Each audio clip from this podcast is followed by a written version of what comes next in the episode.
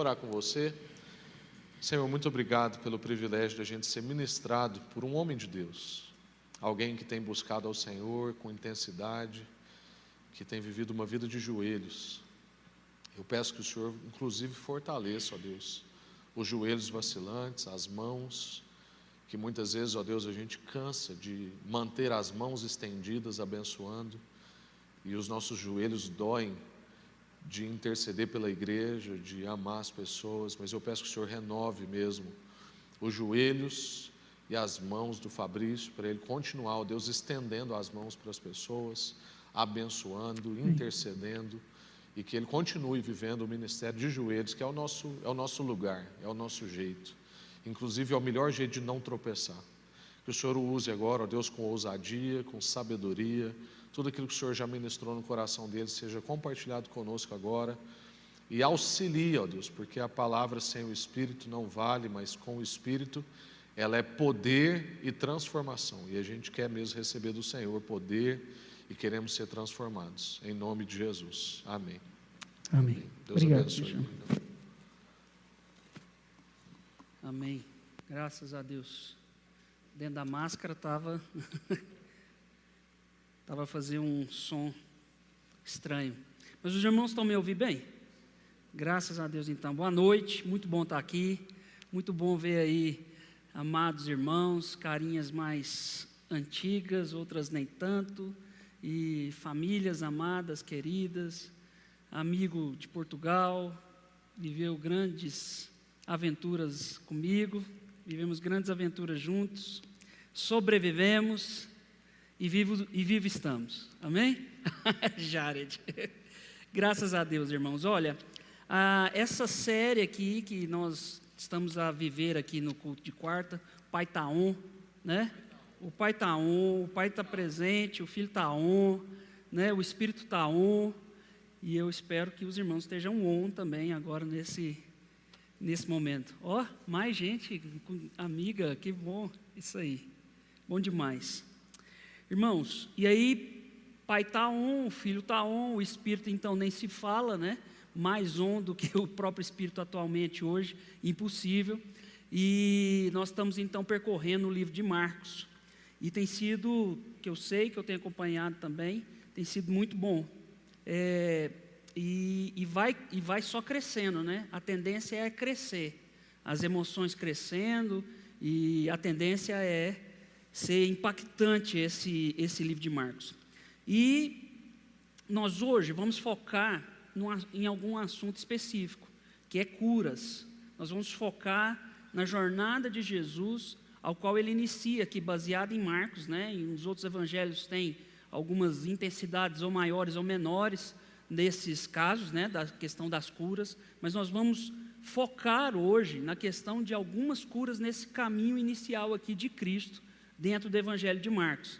Então eu gostava que os irmãos abrissem a sua Bíblia em Marcos, capítulo 1, para a gente começar a, a destrinchar aqui algumas, alguns pontos, algumas curas é, marcantes que acontecem desde o capítulo 1 e a gente vai entrar até no capítulo 3. Então nós vamos ler alguns textos assim, é, pausados, né? alguns textos separados uns dos outros, mas que têm uma ligação grande. Vamos ter só uma palavrinha de oração?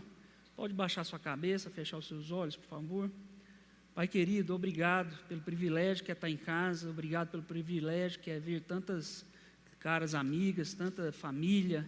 Pai, irmãos, isso é que é o mais importante, porque a tua palavra nos traz essa sensibilidade de que nós vivemos em unidade, vivemos em família e que se nós quisermos realmente demonstrar lá fora o que nós somos, vai depender do nível de amor que nós temos uns com os outros. Pai, então que o nosso amor cresça cada vez mais e que o nosso eu diminua e que o Senhor se eleve e reine para sempre. Em nome de Jesus, nos guie. Amém. Amém. Graças a Deus. Marcos 1, verso 29. Vamos começar aqui com um, uma cura maravilhosa, porque é, é primeiro que é, é, ela é o ponto de que muita gente até brinca, né? Fala assim, tá vendo? É, foi importante a questão da relação, porque Jesus cura a sogra de Pedro, né? E nesse ponto, muita gente que não gosta da sogra fala: Poxa, Aí eu perdi aqui o porquê que Jesus fez isso. Não, porque Jesus importa com a família como um todo. E é para os irmãos aprenderem que, que a sogra, ela é melhor quando nós somos melhores, para quebrar o nosso coração, né? Mas a verdade é que tá cheio de sogra boa aqui, não tá? E aí também, que eu sei. E melhor ainda, tá os genros, né?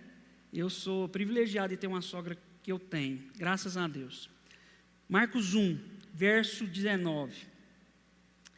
Depois de sair da sinagoga, Jesus foi para a casa de Simão e André, acompanhado de Tiago e João. A sogra de Simão estava na cama, com febre, e logo lhe falaram a respeito dela. Então Jesus aproximou-se, tomou-a pela mão e a levantou. A febre a deixou e ela começou a servi-los. Gente, são só três versos. Mas são três versos tão interessantes, porque é o seguinte: primeiro, Jesus sai da sinagoga, onde ele continuava, Jesus vai para a casa de Simão, vai para a casa de Pedro, né, acompanhado de Tiago e João. A sogra de Simão estava de cama e com febre, como diz a palavra. A gente pensa assim que talvez seja a cura mais simples que Jesus possa ter feito, mas a questão é que naquela altura não tinha nenhum tipo de remédio, não tinha paracetamol, não tinha nada disso. Então, quando uma febre pegava numa, numa pessoa, poderia levá-la à morte. Mas independente de ser uma doença ou uma enfermidade que vai levá-la à morte, não, o importante aqui é o movimento de Jesus. Porque o que nós estamos vendo aqui é o pai está um, o filho está um, Jesus está presente, o, o pai, o pai está presente, está em ação. E aqui começa uma ação maravilhosa, porque falaram a respeito dela, então Jesus faz o que em relação àquela pessoa enferma? É, ele se aproxima, aproximou-se dela. Ponto. Aproximou-se dela. Guarda esse primeiro movimento de Cristo aí. Tomou-a pela mão e a levantou. A febre a deixou e ela começou a servi-los. Então, existe aqui um, um movimento direcional de Jesus já. Ele aproxima-se da sogra de Pedro, a levanta, a febre acaba, esse movimento direcional de Jesus. Na, na mesma proporção, ela responde à cura que aconteceu de uma maneira que é, assim que ela foi curada, começou então a servi-los. Se a gente pensar bem nesses detalhes simples aqui dessa primeira, desse primeiro momento, acontece algo, algo maravilhoso, que é Jesus, ele então, ele vai na direção. E a gente sabe, a gente tem aprendido cada vez mais que não é a nossa, a nossa, o nosso movimento na direção de Cristo. A verdade é que Cristo se movimenta na nossa direção. A verdade é que ele vem na nossa direção. A verdade é que essa intencionalidade, esse movimento direcional, ele parte de Jesus. Parece simples essa situação, mas Jesus aproxima-se, pega ela na mão e levanta ela. Então, esse movimento direcional de Jesus em relação a alguém enfermo tem algo a ver conosco também, e principalmente em quem, não conosco, praticamente nada conosco, a não ser na resposta dela, mas principalmente em Jesus. Jesus é aquele que está conectado com os com, com seus filhos e principalmente com aqueles que precisam dele. O que, que isso diz a nosso respeito? A gente vai destrinchar mais um pouquinho isso aqui, mas nós estamos conectados com Cristo vivo e atuante, que se aproxima das nossas enfermidades, que se aproxima da nossa carência, que se aproxima do momento que nós estamos a passar. Ou seja, o movimento direcional de Cristo não é na expectativa que os outros veem, não é na expectativa do palco, não é na expectativa no movimento dos outros, nem na expectativa dela, da senhora que está na cama. Porque assim, é, eu passei por uma experiência muito drástica nesse sentido da questão de cura, nessa, nessa, nessa situação de, de profetizar sobre uma cura e não entendendo o movimento de Cristo, não fui eu em particular, mas foi uma cena que eu presenciei e eu fiquei assim pessoalmente escandalizado, por quê? Porque eram, eram, tinha várias pessoas, uma pessoa religiosa chegou ao ponto de uma pessoa acamada e essa pessoa estava com, com é, câncer de garganta. E ela já nem tinha as cordas vocais, já estava tudo comido aqui. E essa pessoa chega, essa pessoa que eu, eu chamo de religiosa porque não, não tem nada a ver conosco mesmo. Então essa pessoa religiosa chega e diz: depende de você, fala, grita, levanta dessa cama. Uma coisa de doido. E a pessoa nem corda vocal tinha, estava sofrendo na cama, passou alguns dias ela veio a falecer. Ao ver aquilo, eu olhei assim para o filho dela, né? Estava ali, Falei, você não vai intervir numa situação dessa? Porque eu vou. né? Eu estou indignado com isso aqui. Nem, não houve nenhum movimento direcional do própria, da própria pessoa para a pessoa enferma. Porque nós representamos, nós aprendemos com quem, irmãos? Com Cristo. Então, na, o direcionamento, o nosso movimento direcional no, é, é no sentido, é no toque. Eu vou, eu chego, eu me aproximo, eu pego. A minha fé, a fé em Cristo conectada, pode sim fazer milagres. Mas agora eu estou na distância e digo: depende de ti, levanta-se. Aí não levantou, então a sua fé é que é fraca. Não aconteceu? A sua fé é que não foi forte o suficiente. Ah, você não, você fez uma campanha, você entregou, você não sei o quê, mas não aconteceu. Ah, eu tenho, minhas mãos estão lavadas. O problema é você. Acho que os irmãos conseguem perceber o que, que atualmente nós vivemos no mundo realmente é, religioso quando se fala a nível de cura. E um dos pontos que me impressiona em Cristo é que Jesus é o primeiro, é, é, é Jesus ele age num movimento direcional. E a gente vai entender isso aqui melhor no próximo momento aqui agora. Mas grave isso na sua mente. O movimento direcional de Cristo é aproxima-se. Ou seja, Cristo entende, Cristo tem empatia, Cristo aproxima-se de uma, de uma maneira que outras pessoas provavelmente não aproximariam. Só que essa história, a nível de Cristo aproximar-se, a gente sabe muito bem que ele rompeu com muitos paradigmas quando ele veio.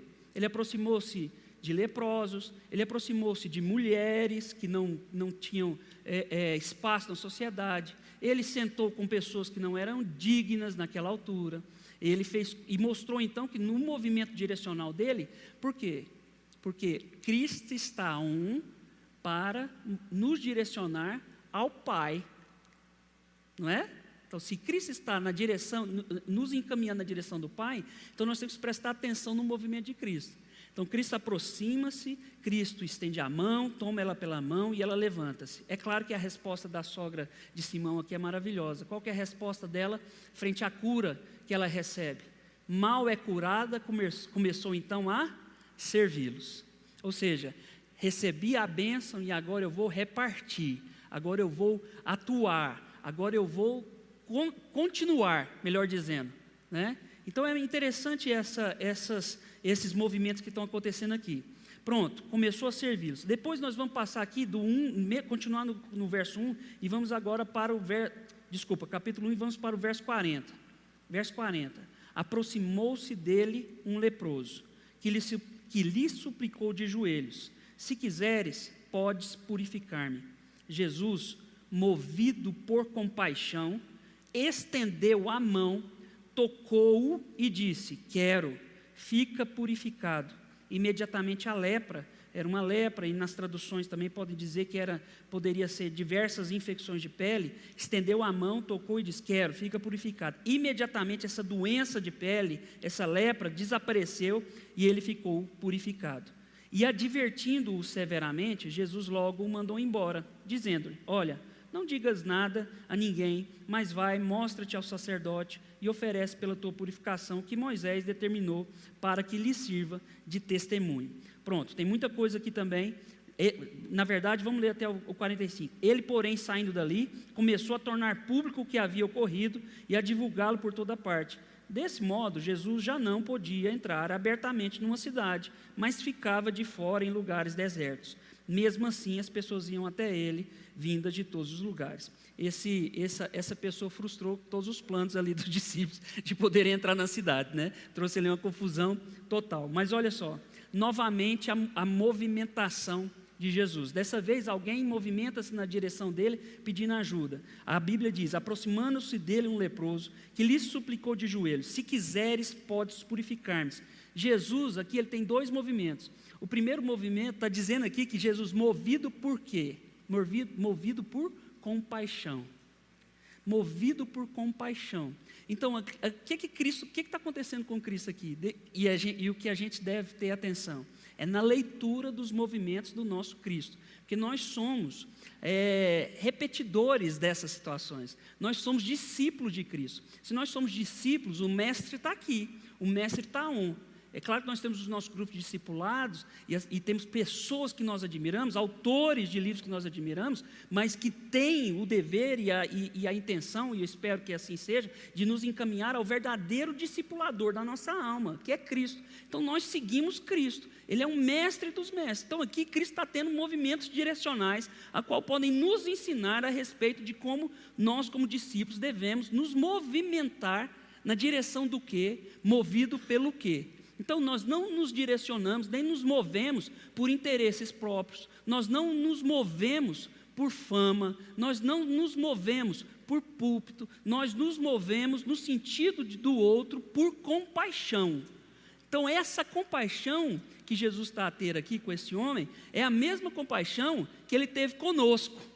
Porque nós também éramos pessoas que talvez não, tem, não, não tínhamos doenças na nossa, na nossa pele que nos afastava da cidade, lepras, mas o nosso coração era leproso. O nosso coração, totalmente caído, teve que alguém, como alguém totalmente justo, totalmente limpo, que chegasse em nós sem nos julgar, sem nos condenar, sem nos colocar de lado, sem falar tua fé que te salve, tua fé que te cure, mas sim ao contrário, chegou até nós, estendeu a mão, tocou o nosso coração e limpou a nossa vida. Então, no nosso movimento direcional, no sentido das pessoas, o motivo e aquilo que nos in, in, impulsiona, aquilo que nos inspira, é a mesma compaixão que Cristo teve com essas pessoas aqui. Então, isso é, isso é demais, irmãos. Isso é maravilhoso. Então, Jesus, então, aqui, movido por compaixão, estendeu a mão e tocou. Novamente, Jesus rompendo todos os paradigmas, rompendo tudo aquilo que era daquela cultura, e não só naquela cultura, até hoje. Quantos de nós não chegaríamos para o lado diante de uma pessoa totalmente suja, ou totalmente leprosa, ou totalmente doente? A nosso, é normal, irmãos. É claro que eu não estou aqui julgando os irmãos por ter alguma situação que eu não dou conta disso, eu não dou conta daquilo. Mas o que moveu Jesus aqui foi a compaixão. E quando a compaixão inunda o nosso coração, baseado numa ousadia de fé e de discípulo de Cristo, e de ser sal na terra e luz do mundo, meu irmão sua mão irá tocar em coisas que você nem imagina, porque o seu coração não vai suportar bater se você não tiver esse movimento direcional. Porque nosso coração bate é para isso. então, nesse movimento aqui, Jesus diz assim: Jesus estende a mão, toca, e eu acho isso maravilhoso, que toca, irmãos. Então, quando a gente está falando aqui, porque assim, Jesus não está apenas curando o físico dessas pessoas, Jesus está restaurando a dignidade dessas pessoas que não são tocadas há anos, que não, ninguém olha para elas há anos. Jesus está encostando em pessoas e quebrando paradigmas daquela altura, onde pessoas assim eram tidas como imundas. Então Jesus aproxima-se, ponto um. Jesus toca, pega na mão, ponto dois. Jesus só falta dar um abraço nele ali naquela hora, e, e, a gente nem sabe se não deu, não é verdade? Mas assim, isso é maravilhoso. Então, isso nos ensina muito a respeito dos movimentos direcionais de Jesus, que são movidos por compaixões, por compaixão. Então, agora, nesse movimento, esse leproso, essa pessoa doente, ela se movimenta até Jesus, Jesus então movido por compaixão estende a mão, toca, ele fala quero, fique purificado, imediatamente a doença desaparece e ele ficou purificado. Quando fala imediatamente ficou purificado, irmãos, eu penso muito bem, eu, eu tento trazer para a minha realidade. Porque quando a gente se considera alguém digno de compaixão, alguém que é preciso ter, todo dia pedir, pedir misericórdia para Deus, quando ele encostou no nosso coração, aí vem aquele texto na minha cabeça, porque aqui diz que ele ficou li, imediatamente curado. Vem um texto na minha cabeça que, que, é, que é: Ele nos transportou do reino das trevas para o reino do Filho do seu amor. Foi algo imediato. Pum. Então, quando Jesus nos toca, nós somos transportados, nós somos imediatamente limpos. Nós somos imediatamente lavados no toque de Cristo. Né? E nós somos transportados para o reino do Filho do amor dele. Então, esse homem aqui foi limpo imediatamente. E aí, Jesus, querendo, é, é, é, digamos assim, colocar assim, de talvez em, na ordem ali humana, talvez aquilo que poderia acontecer ou não, ele diz assim: olha, severamente para aquele homem, mas isso também serve para nós aqui na Escritura para conhecer o coração de Cristo. Porque se nós tiver, se nós estamos acompanhando o, a série também nos domingos em Atos, a gente vai perceber aqui que tem uma ligação maravilhosa, porque Jesus diz aqui para esse leproso, diz o seguinte: pronto, vai, mostra-te ao sacerdote oferece pela tua purificação o que Moisés determinou para que lhe sirva de testemunho. Ou seja, era para ele continuar-se, mesmo Jesus já tendo tocado, mesmo Jesus já tendo liberto, ele poderia muito bem entrar aqui então no grupo dos discípulos, romper com aquela religiosidade toda. Mas a gente percebe que Jesus também tem a mesma sabedoria do cuidado ali e do testemunho. Quem está acompanhando a série em Atos sabe que, na altura, algumas coisas foram deixadas pela misericórdia com os outros. Por exemplo,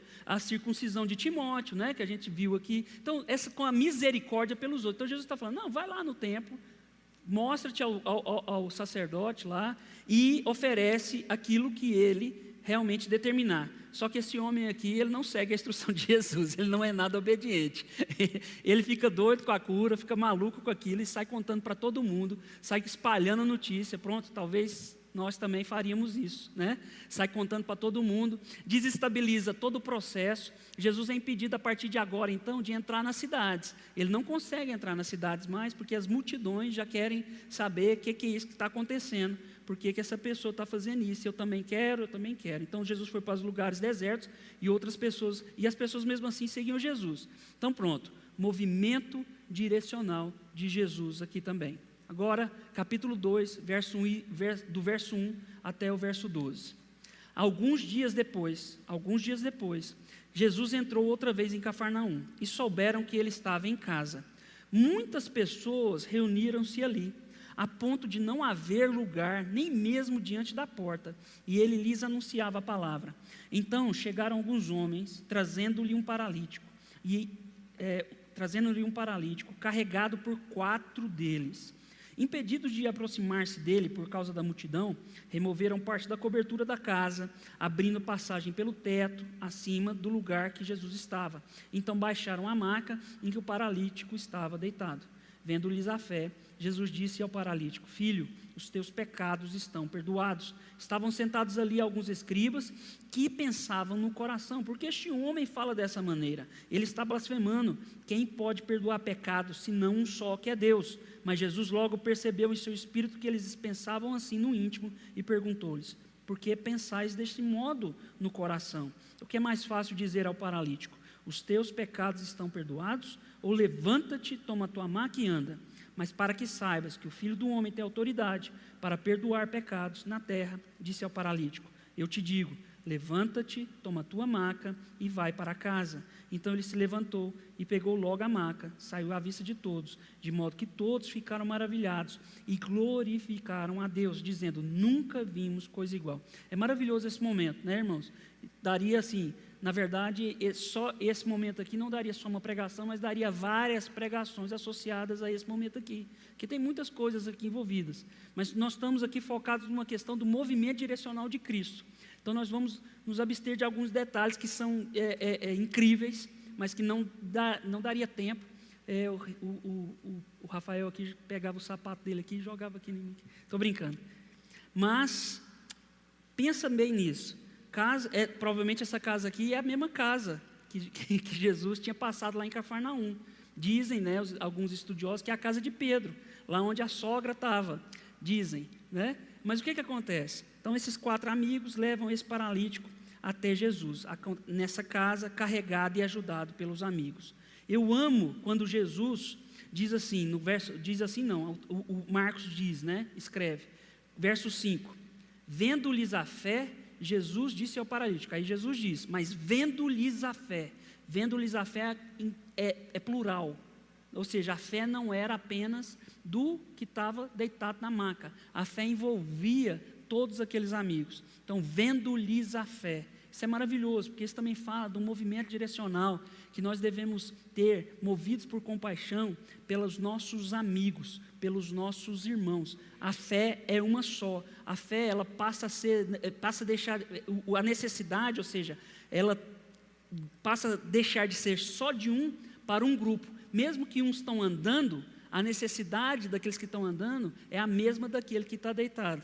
Apenas nós estamos numa posição diferente, mas a fé é a mesma, o impulsionar, o impulsionar dela também é a mesma. Eu acho lindo quando aqui é escrito: vendo-lhes a fé.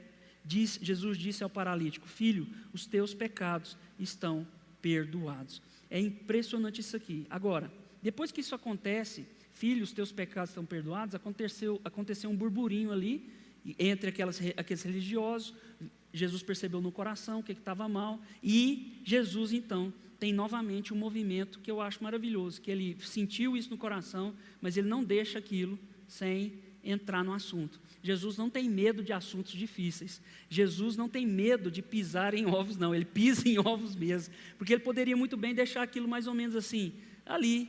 Isso também fala para nós como discípulos de Cristo, irmãos. Porque o nosso, se nós somos habitados pelo Espírito Santo de Deus. Esse Espírito Santo em nosso coração nos leva a tomar atitudes ousadas. A, a, o, o discernimento que nós temos no nosso coração, muitas vezes nós é, é, menosprezamos aquilo que nós sentimos, ou aquilo que nós estamos a, a, pensar naquele momento, ou aquilo que nós estamos a ter um discernimento no Espírito Santo. Você fala, será que é? Será que não é? Será que é? Será que não é? Então, o que eu convido os irmãos aqui é para realmente andar mais no Espírito, deixar mais o Espírito, é, digamos assim, atuar mais no Espírito. Né? O Espírito Santo está dentro de nós, movimenta em nós, nos, nos, nos transborda, nos enche de ousadia. Só que muitas vezes nós retemos aquilo como uma gordura que vai crescendo dentro de nós. Nós vamos adquirindo conhecimento e vamos adquirindo conhecimento e às vezes nós não vamos então em, em espírito, no espírito, praticando esses movimentos direcionais a partir do discernimento que Deus nos dá, como o nosso mestre teve aqui. Ousadia, né? De chegar, pera, vamos conversar sobre isso. Então Jesus vai dar esse passo. Jesus, então, naquilo que eles estavam a pensar lá dentro, pergunta: por que pensais desse modo? E aí, Jesus tem uma resposta que muda toda a história para cá, porque nós não lemos aqui alguns, alguns momentos onde Jesus recebeu várias é, pessoas para serem curadas, muitas de uma vez, e também alguns endemoniados, e Jesus então cura essas pessoas, e Jesus expulsa os demônios, mas manda os demônios ficarem calados, para que eles sabiam quem ele era, mas Jesus fala, é, proíbe eles de falar, porque ainda não era chegada a hora do Filho do Homem se manifestar. Mas aqui, a partir daqui, o filho está on. a partir desse ponto, o filho se, se anuncia. O filho então diz: Olha, é diferente, o discurso é diferente. E é importante a gente perceber isso na jornada do Evangelho, daqui de Marcos. É muito importante, porque a partir de agora, o filho está on, o filho se anuncia. Como é que ele se anuncia? Versículo 10: Mas para que saibas que o filho do homem tem autoridade para perdoar pecados na terra, eu te digo: levanta-te, toma a tua maca e vai para casa. Então, nesse momento, Jesus então abre, dá início, né? Tipo assim, a, a, a, ao despertamento público de que o filho do homem, quem ele era, ele começa então a dizer publicamente quem ele era, o filho do homem. E aí também ele dá início aqui a um burburinho muito grande, e a, talvez aqui já inicia as confabulações para aquilo que vai acontecer lá na frente com ele pregado numa cruz, né? Então, filho do homem aparece. Então, há mais, mais agora, mais um movimento direcional de Cristo. Mas agora, esse movimento direcional, além de ter curado esse paralítico e ter tocado no coração das pessoas que estão ali, principalmente dos quatro, vendo ali também a fé deles, esse movimento direcional de Cristo agora já é anunciado para todos. O filho do homem está aqui, para que o filho do homem, né, para que saibas, saibais que o filho do homem tem autoridade para perdoar pecados. Agora vamos então para o capítulo 3, verso 1 e 6, que é, que é o, nosso, a nossa, o nosso quarto momento, né, ou nossa quarta cena aqui. Outra vez, verso, é, capítulo 3, outra vez Jesus entrou numa sinagoga e estava ali um homem com uma, uma das mãos atrofiada e o, e o observavam com atenção para ver se ele curaria um homem no sábado, a fim de o acusarem.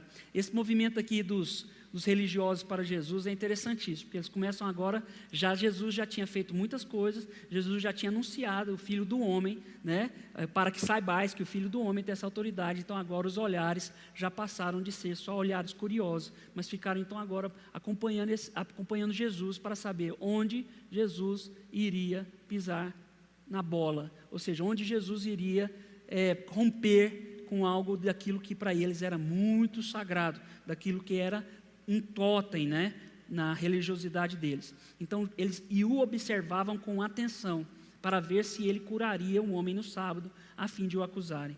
E Jesus disse ao, ao homem cuja mão era atrofiada: Levanta-te e vem para o meio. Pronto, outro tipo de movimento de Jesus. Dessa vez, Jesus então traz esse, essa pessoa já para o meio, ou seja, para realmente algo mais público, um movimento mais de Jesus agora, é, não só de misericórdia para com aquela pessoa, mas também de declaração pública da autoridade que ele tinha. Então, ele traz para o meio. E aí, então, Jesus lhe, lhe pergunta: é, pergunta para todos que estão ali: é permitido fazer o bem ou o mal no sábado? Salvar a vida ou matar? Eles, porém, ficaram calados. São perguntas maravilhosas que Jesus faz, né?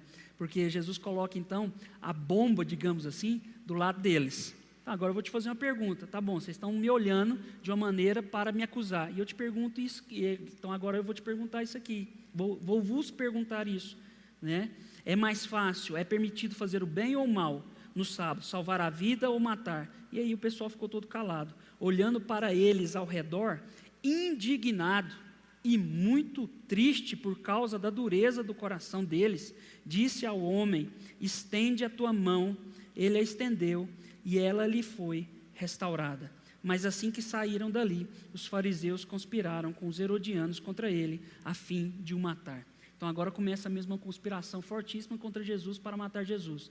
Eu acho interessante demais esse ponto aqui, esse ponto onde Jesus, então, mais uma vez nós vemos um movimento direcional do coração de Jesus. Jesus traz para o meio alguém que tem ali uma mão atrofiada, Jesus faz uma pergunta pública, ficam todos calados. E aí Jesus demonstra aqui algo que é maravilhoso, porque esse é o nosso Cristo, esse é o nosso discipulador, esse é o nosso mestre, que agora vai colocar aqui na, na, na balança o, que, que, é, o que, que é importante e o que, que não é. E ele fica indignado e triste por causa da dureza do coração. Então, movimentos direcionais ficaram atentos ao movimento de Jesus, chamam o homem para o meio da sinagoga, ele olha para o enfermo com compaixão. Isso aqui, isso aqui já é a questão da compaixão de Jesus, que a gente já sabe que é aquilo que inspira o movimento, né? Ele ora com compaixão para o enfermo, mas para os duros de coração à volta, ele olha com indignação e tristeza. E então, irmãos, eu pergunto aqui para nós: em qual personagem dessa cena nos encaixamos? Os que recebem olhares cheios de compaixão de Jesus ou os que recebem indignação e tristeza da parte do nosso Senhor por causa da dureza do nosso coração? Que nós temos que nos colocar nessa posição de fazer esse questionamento. Realmente o Senhor é para os humildes e se indigna com soberbos e duros de coração. No próprio livro de Marcos, no capítulo 2, lá para trás, do 13 ao 17, olha só. Jesus saiu novamente à beira-mar, e toda a multidão ia até ele, e ele os ensinava. Quando ia passando, viu Levi, filho de Alfeu, sentado na coletoria, e disse-lhe: Segue-me. E levantando-se, Levi o seguiu. Quando Jesus estava à mesa, na casa de Levi, estava também ali muitos publicanos e pecadores sentados, junto dele e de seus discípulos, pois eram em grande número e o seguiam. Pronto, está aí outro movimento, não tem a ver com cura, mas está aí outro. Na verdade, tem.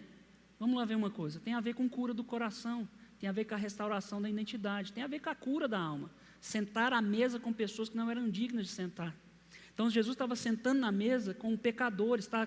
Marcos, pelo menos na minha tradução, diz mesmo assim: publicanos e pecadores sentados junto dele e de seus discípulos, pois eram em grande número e o seguiam.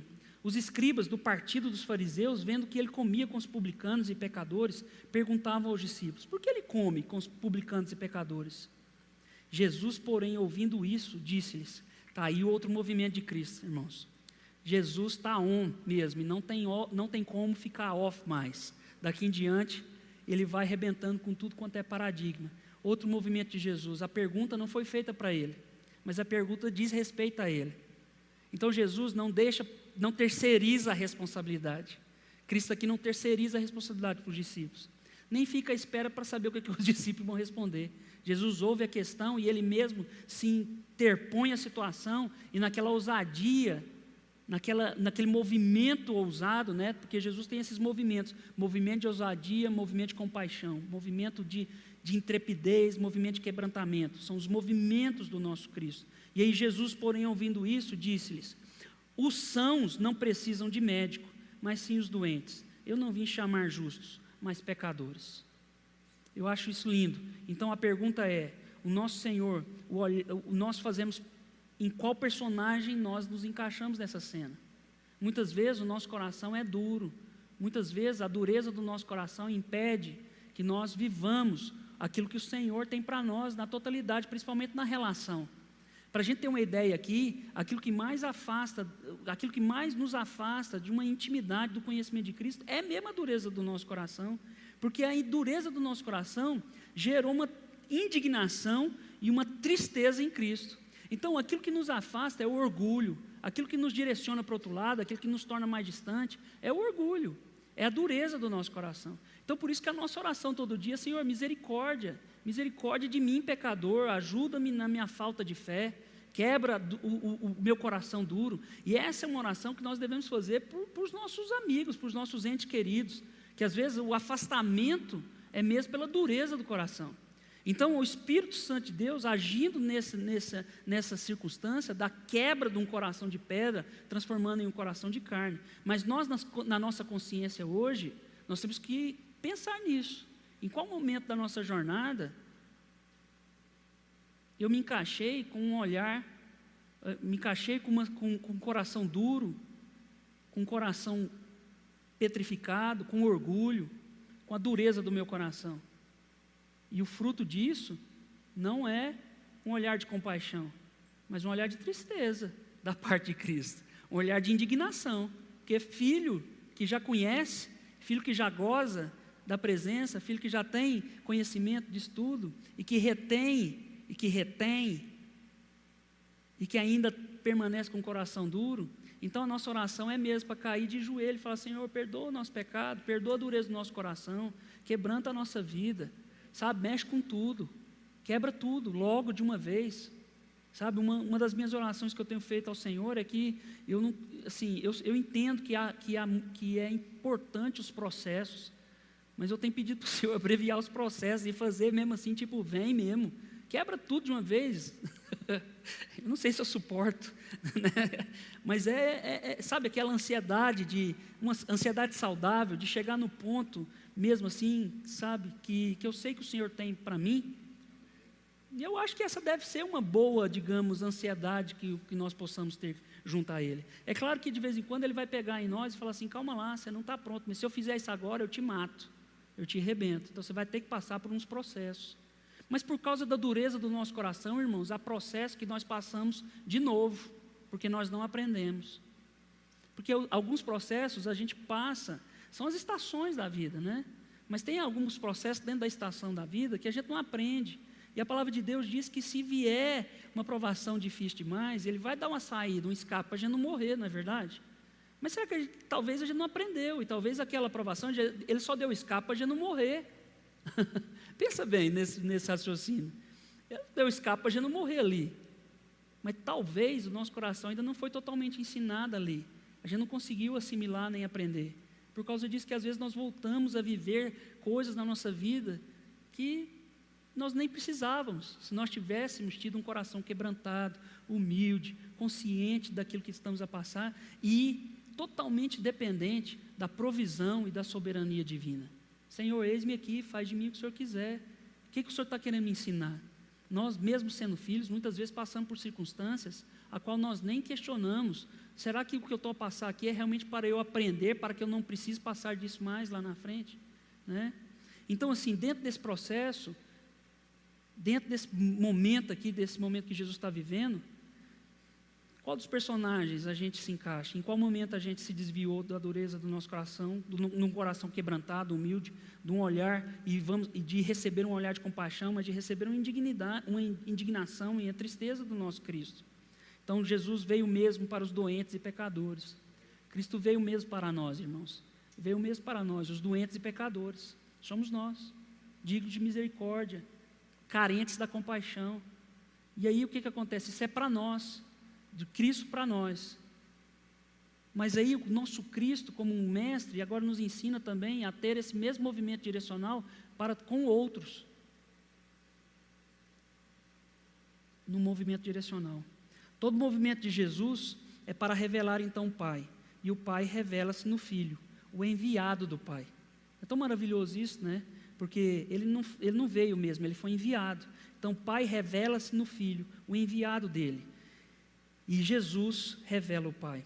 Ele não veio, mas foi enviado. E mostra-nos mais uma vez, num movimento direcional e claramente intencional de Deus através de Cristo, todos os dias. E aqui, dentro desse processo aqui das curas, dentro desses quatro pontos, dessas quatro cenas de curas, o que a gente pode perceber e fixar no nosso coração é nesse movimento intencional de Deus através de Cristo. Ele é aquele que veio nos religar ao Pai e quer sim nos curar fisicamente e nos livrar das nossas mazelas. É isso que Cristo quer. Mas o que está em jogo aqui, meus irmãos, é mesmo o nosso caído e incrédulo coração.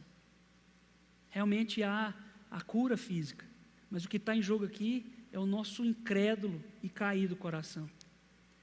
É esse é o ponto. É por isso que Jesus vem, as curas de Jesus vêm acontecendo, claro, para mostrar o Pai, mostrar o poder e o Filho da autoridade dele. E é claro que esse espírito, né, é, esse espírito de, de movimento, esse movimento de cura, esse movimento de milagre, esse movimento de atividade do Espírito Santo, está aqui para nós hoje.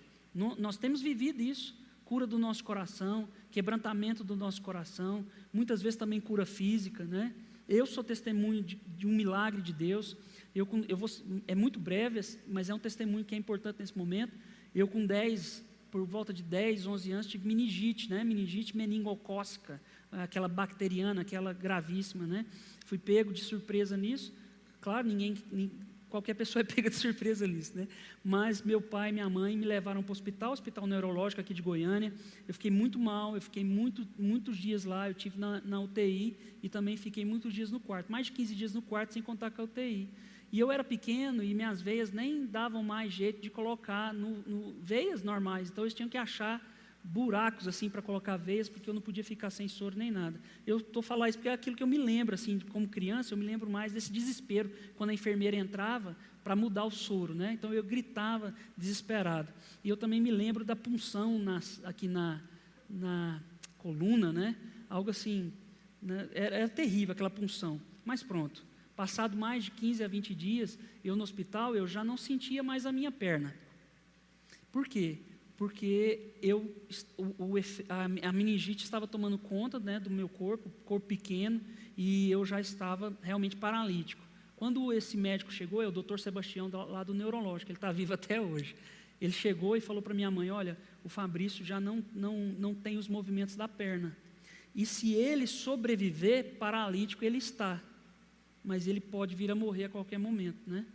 Então minha mãe, assim, num, num sentido totalmente, muita gente orando, um desespero total, e aí ela realmente, ela fez aquilo que ela fez, ela fez, é, quando eu nasci, segundo ela, ela me consagrou mesmo a Deus, como um pai e uma mãe faz, mas é aquela consagração que é um pai e a mãe faz, mas ainda tem um cordão umbilical ligado, quem é pai aqui sabe, é aquela consagração assim, ele é teu, mas mas na verdade eu considero meu, né?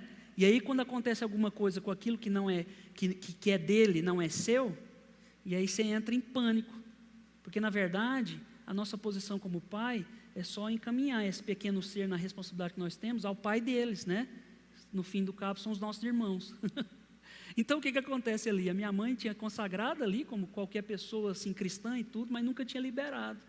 E Deus deu uma revelação para ela, falou assim: "Mas eu estou sofrendo aqui, mas o Fabrício é dele. O Fabrício é do pai dele". Então assim, ela ajoelhou na cama, ela me conta isso, né? Me contou.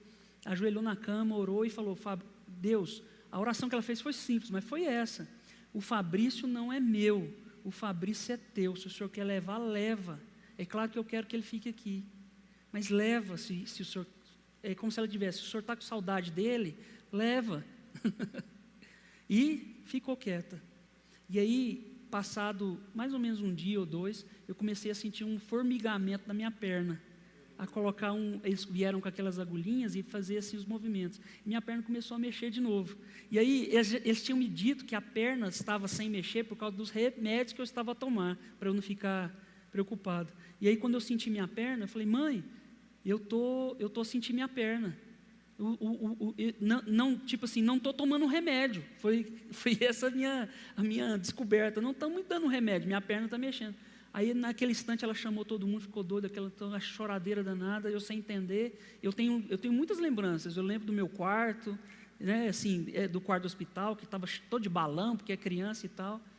Mas aí, passado dois dias, irmãos, eu fui liberado para casa, sem nenhum tipo de sequela. O doutor Sebastião, Sebastião Eurico, que é o top neurologista do neurológico, me viu, me viu durante um ano a um ano e meio todo mês, porque ele não acreditava que eu estava curado. E aí ela, ele falou para minha mãe, porque ele é muito cético, né? Ele falou para minha mãe, falou assim, ah, ah, o, o, não sei o que aconteceu. Aí minha mãe falou assim, não, Deus curou ele. Olha, eu não posso dizer que foi isso, mas eu não tenho uma explicação para isso. Não foi Deus que curou. E fui para casa e nunca mais tive sequela, nem nada. E fui curado de meningite, irmãos. Então, assim, isso é para louvor e glória do Senhor nesse né, testemunho. Quando, passado muitos anos, a minha esposa foi fazer especialização no neurológico, chega lá e encontra o senhor doutor Sebastião Eurico. E aí, numa, ela estava a fazer especialização e perguntou para ele: Olha, o senhor lembra de um rapazinho, de uma criança que teve meningite e que foi curada, que, que saiu daqui curada e não teve mais nada, não sei o quê? Aí ele falou assim: ficou parado e falou assim: Eu lembro, mas ele ficou bom da cabeça mesmo? Aí Sueli falou assim: Ah, agora eu estou entendendo o porquê das coisas. Depois que ela disse isso, eu brinco com ela o tempo todo. Toda vez que ela fica brava comigo, alguma coisa assim, eu falo assim: É lá da meningite, liga com isso não. Mas não é nada não.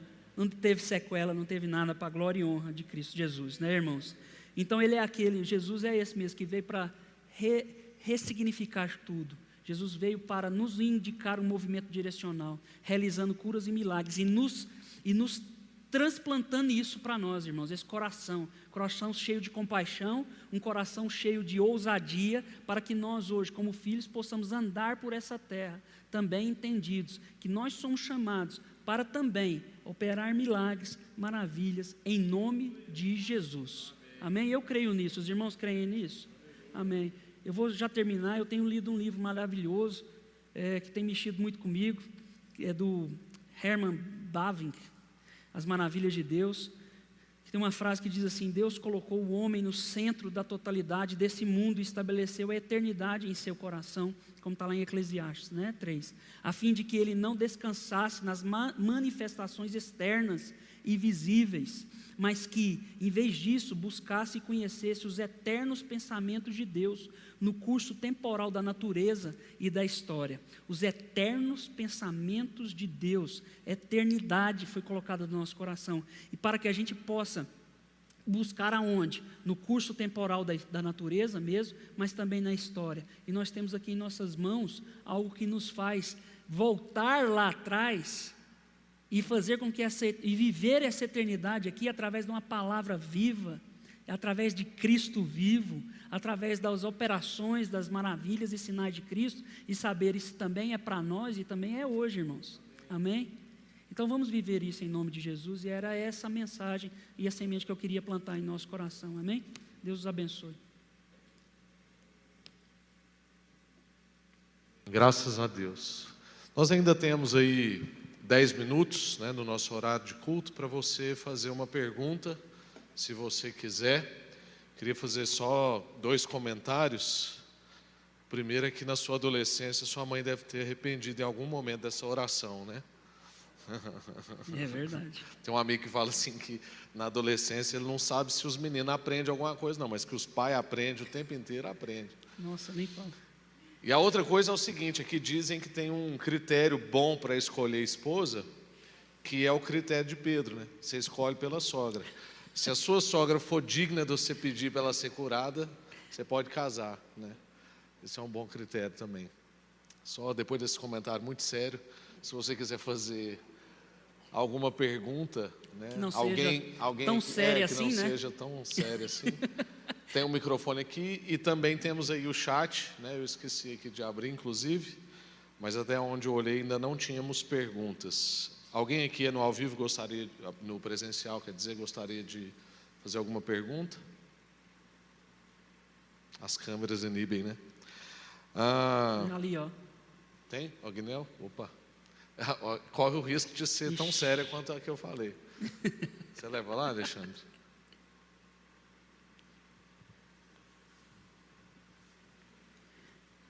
Guinel é um cara sério. Hum.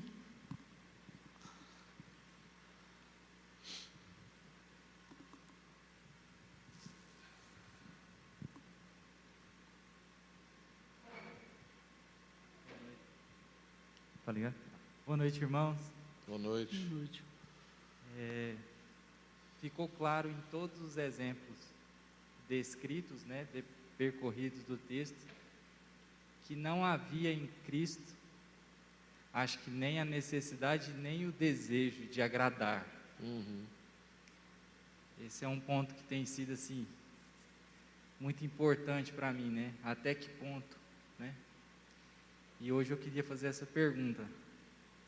Existe em nós, como perfil cristão, uma pessoa cristã, um imitador, como muito bem colocado pelo Fabrício, a necessidade de agradar alguém ou algum sistema ou alguma pessoa ou algum projeto uhum. para realmente resplandecer a todo esse critério milagroso em que nós fomos envolvidos, né, abraçado, existe essa necessidade de agradar, faz parte de uma identidade que é, ainda não observada por mim ou, ou alguma coisa, mas existe a necessidade cristã de agradar. Uhum. Acho que essa é uma pergunta interessante. É uma dúvida mesmo. Necessidade cristã de agradar. Não sei, eu acho que não. Porque assim, no, na verdade, pronto, se a gente está seguindo aqui aquilo que é o, o caminho do, de Cristo, né? Ele diz que não veio para agradar. ele veio para realmente assim desestabilizar. Tem até alguns versos assim mais chocantes que a gente deveria, que aí teria que ter tempo, mas como ele, ele até diz que veio para provocar certas situações que vão sair da, da normalidade. Agora, é, muitas vezes a palavra verdadeira, a verdade, realmente ela não agrada. Ela liberta, mas ela não agrada. É, e nós, assim, realmente devemos ter estratégias, sim, cristãs, baseadas realmente assim, em estratégias, onde nós vamos influenciar dentro da nossa esfera e também em outras esferas, mas eu acho que se a gente tiver uma necessidade, se for dentro de nós a necessidade de agradar, a gente tem que rever isso. Não sei se eu estou. Uhum. É isso? É, é isso mesmo. Assim, eu me, me lembro pelo menos de dois versículos, né? Um é quando Paulo diz que fiz-me livre de todos, para então poder servir a todos. Então ele não estava escravo da expectativa, da, da reação, da recompensa, nada. Que é uma oração, por exemplo, pessoal constante, né? porque muitas vezes pessoas que talvez têm déficit de referência paternal, por exemplo, é, crescem com desejo de agradar aos outros, ou necessidade de reconhecimento, e alguma coisa nesse sentido, o que nos torna muitas vezes é, é, criadores de relações de codependência, que não é também bíblico, porque a nossa satisfação e plenitude está no Senhor e não numa outra pessoa, então eu não posso estabelecer uma relação de codependência. E uma relação, às vezes, de dependência emocional, que é essa coisa, muitas vezes, de só fazer se o outro for gostar, se o outro for agradar. Então, acho que uma oração constante nossa tem que ser esse, esse lugar que o apóstolo Paulo conseguiu chegar, que é: Fiz-me livre de todos. Outra, outro versículo que eu lembro também do apóstolo Paulo é: Nada façais por necessidade ou partidarismo.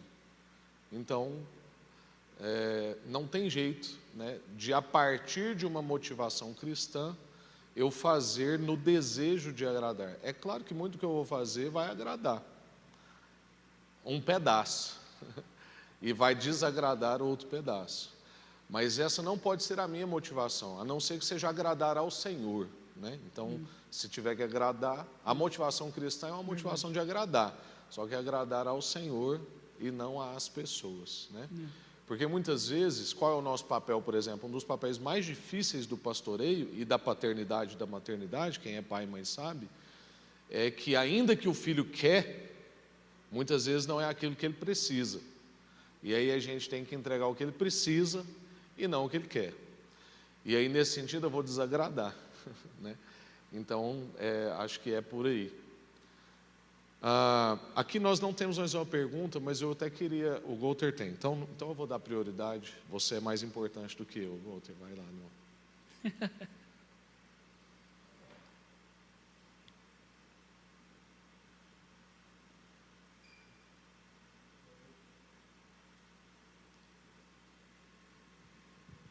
Boa noite, irmãos. É, tem uma passagem, uma das passagens que você leu, em que o enfermo ele pede para ser curado e Jesus, na verdade, fala para ele: Olha, perdoa os seus pecados, né? E não vou te curar. Mas depois, Jesus, para diante de todo aquele contexto dos fariseus, Jesus cura ele também. Eu queria que você, é, se você pudesse falar um pouco mais sobre o que, que essas duas atitudes de o cara querer ser curado, de Jesus perdoar os pecados dele, falar vá em paz e depois Jesus curar ele, o que, que, que mensagem pode ser passada que está ali além daquele fato descrito? É, boa pergunta. Tem essa, nesse texto aqui que Jesus, que acontece isso, a gente pode aqui reler. É o do paralítico, né? É o do paralítico. Na verdade, ele não pede, né? É, ele, chega, porque... ele chega na frente de Jesus. é isso mesmo. Ele diz assim, cadê? Vendo-lhes a fé, Filhos, teus pecados estão perdoados. Foi isso?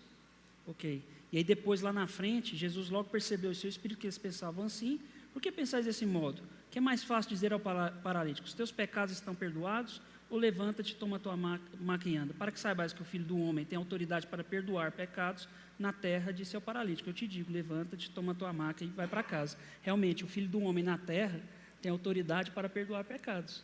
É isso mesmo. Nesse caso, Jesus está exercendo a sua autoridade de filho do homem, ou seja, ele está mostrando quem ele é na terra, porque a gente sabe que Jesus é 100% homem, 100% Deus na terra. Então ele está deixando clara ali a sua, a sua divindade. Nesse caso, ele está dizendo: o filho do homem tem autoridade para perdoar pecados aqui na terra. Então, no texto é muito claro, quando ele diz: Olha, é, mas para que saibais que o Filho do Homem tem autoridade para perdoar pecados na terra, eu te digo: levanta-te, toma a tua maca e vai para casa. Nesse, caso, nesse caso, Jesus, pelo menos no meu ver aqui, nesse fato, Jesus está a mostrar a sua, a sua divindade. Jesus está a mostrar quem ele é perante aquele povo todo ali. E aqui dá início, porque a gente tem que entender a história toda. O que, que Jesus está fazendo? Onde que Jesus está pisando? Para onde que ele está caminhando? Ele está caminhando para a cruz. Ele não é, ele não é crucificado apenas por romper alguns paradigmas. Ele é crucificado por mostrar quem ele é, Senhor, quem ele é, Cristo, o Filho. Então ele está caminhando para esse sentido. Então aqui nesse sentido aqui ele diz isso. Pelo menos é essa a minha percepção. É, foi, eu queria até fazer um comentário sobre isso, porque é exatamente o, o texto que eu ia fazer menção e o Espírito testificou ali no Golter, né? Porque muitas vezes né, a gente fica nessa coisa fascinado com a cura física, e, e, o que Jesus está revelando nessa cura, por exemplo, do paralítico, é que nós temos um problema mais grave para ser resolvido. Então, é justamente esse, esse trocadilho que ele faz com aquele povo ali, né, Fabrício? Que ele fala assim: olha, se vocês acham que isso aqui é difícil, é. Né, que curar um paralítico é difícil, eu vou curar para vocês entenderem que eu também perdoo pecados. Né? Exatamente. Né? E, e, para o paralítico, né, eu fico pensando, porque o texto não diz para nós, né, assim, se a cara dele foi de frustração quando Jesus falou assim, seus pecados estão perdoados, perdoados. Né, e ele tipo assim, poxa vida, o que, que, eu vou fazer com isso? é, ou não, ou se ele teve a revelação, porque esse é um grande paradigma para nós, viu, irmãos e irmãs, é se quando nós recebemos a nossa cura espiritual, se nós estamos celebrando tanto quanto uma cura física, uma prosperidade financeira. Porque tem hora que parece que Jesus perdoar os nossos pecados é insuficiente. Eu ainda preciso comprar aquela coisa que eu quero. Eu ainda preciso é, fazer aquela coisa que eu não fiz. Eu ainda preciso ter aquilo que eu não tenho. Sendo que esse é o nosso maior problema. Então, tem o que está por trás, por exemplo, de uma pandemia? É a revelação de que nós temos uma pandemia desde a criação do mundo, que infecta a gente, que é o texto que a gente leu, Romanos capítulo 7, aqui antes da pregação. Exatamente. O problema está em mim, era isso que Paulo estava né, descobrindo.